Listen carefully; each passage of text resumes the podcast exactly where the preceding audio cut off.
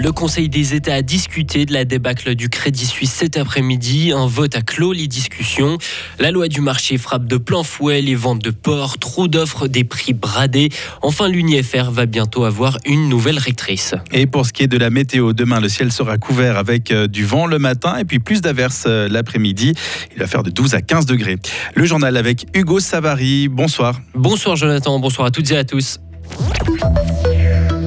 5h30 de débat au Conseil des États. La session extraordinaire du Parlement fédéral consacrée à la débâcle de Crédit Suisse a captivé les élus. Le Conseil des États a finalement voté à une large majorité la garantie financière de la Confédération de 109 milliards de francs. Le sénateur socialiste Carlos Somaruga est un des seuls à avoir voté contre. Il regrette le manque de critique du Parlement vers le Conseil fédéral. Il attend peu de choses de cette session extraordinaire.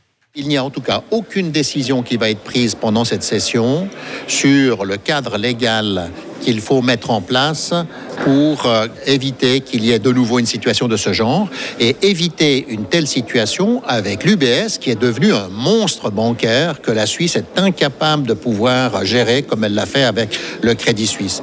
Et c'est ça qui est dramatique. Et cette session va simplement être euh, un appui politique au Conseil fédéral. Aujourd'hui, il est acquis par le Conseil des États. On verra bien en fin de journée ou cette nuit ce qu'il en sera du Conseil euh, national. Le Conseil national devrait entamer ses débats aux alentours de 19h15. La situation reste tendue sur le marché du porc en Suisse. Les éleveurs peinent toujours à écouler leur production. L'offre dépasse la demande. Conséquence directe, cette surproduction a fait chuter les prix. Avant le Covid, le kilo se vendait jusqu'à 4 francs 50. Actuellement, le prix tourne autour des 3 francs 10. La pandémie, avec la fermeture des frontières, est à l'origine donc du surplus actuel. Benoît Marty élève 1500 porcs dans son exploitation à Salavo.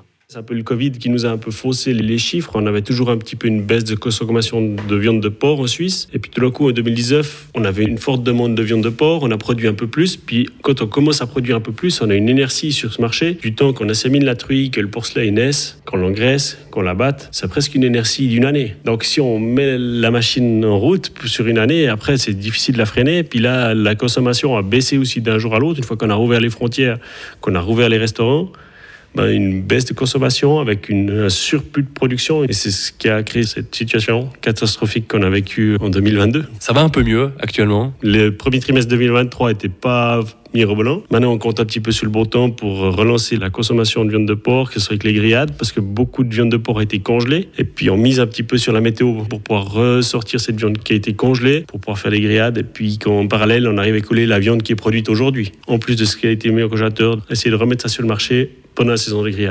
En fin d'année dernière, la viande de près de 15 000 porcs a été congelée pour faire face à ce surplus. Si vous êtes client chez PostFinance, vous avez peut-être eu quelques soucis cet après-midi. Une panne a affecté les distributeurs à billets, le paiement par carte pendant deux heures environ.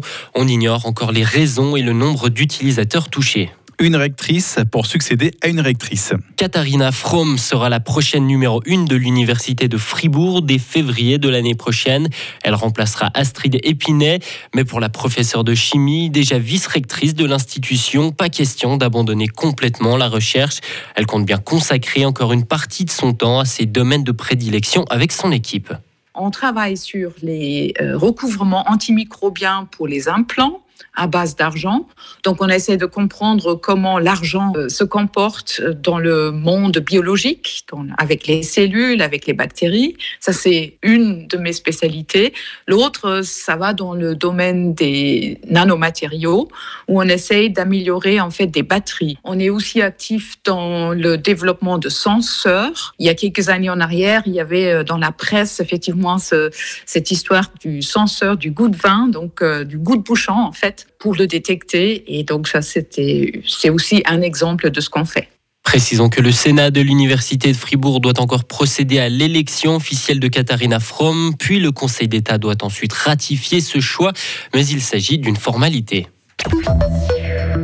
Dans l'actualité internationale, une contre-offensive ukrainienne n'est pas forcément à l'ordre du jour.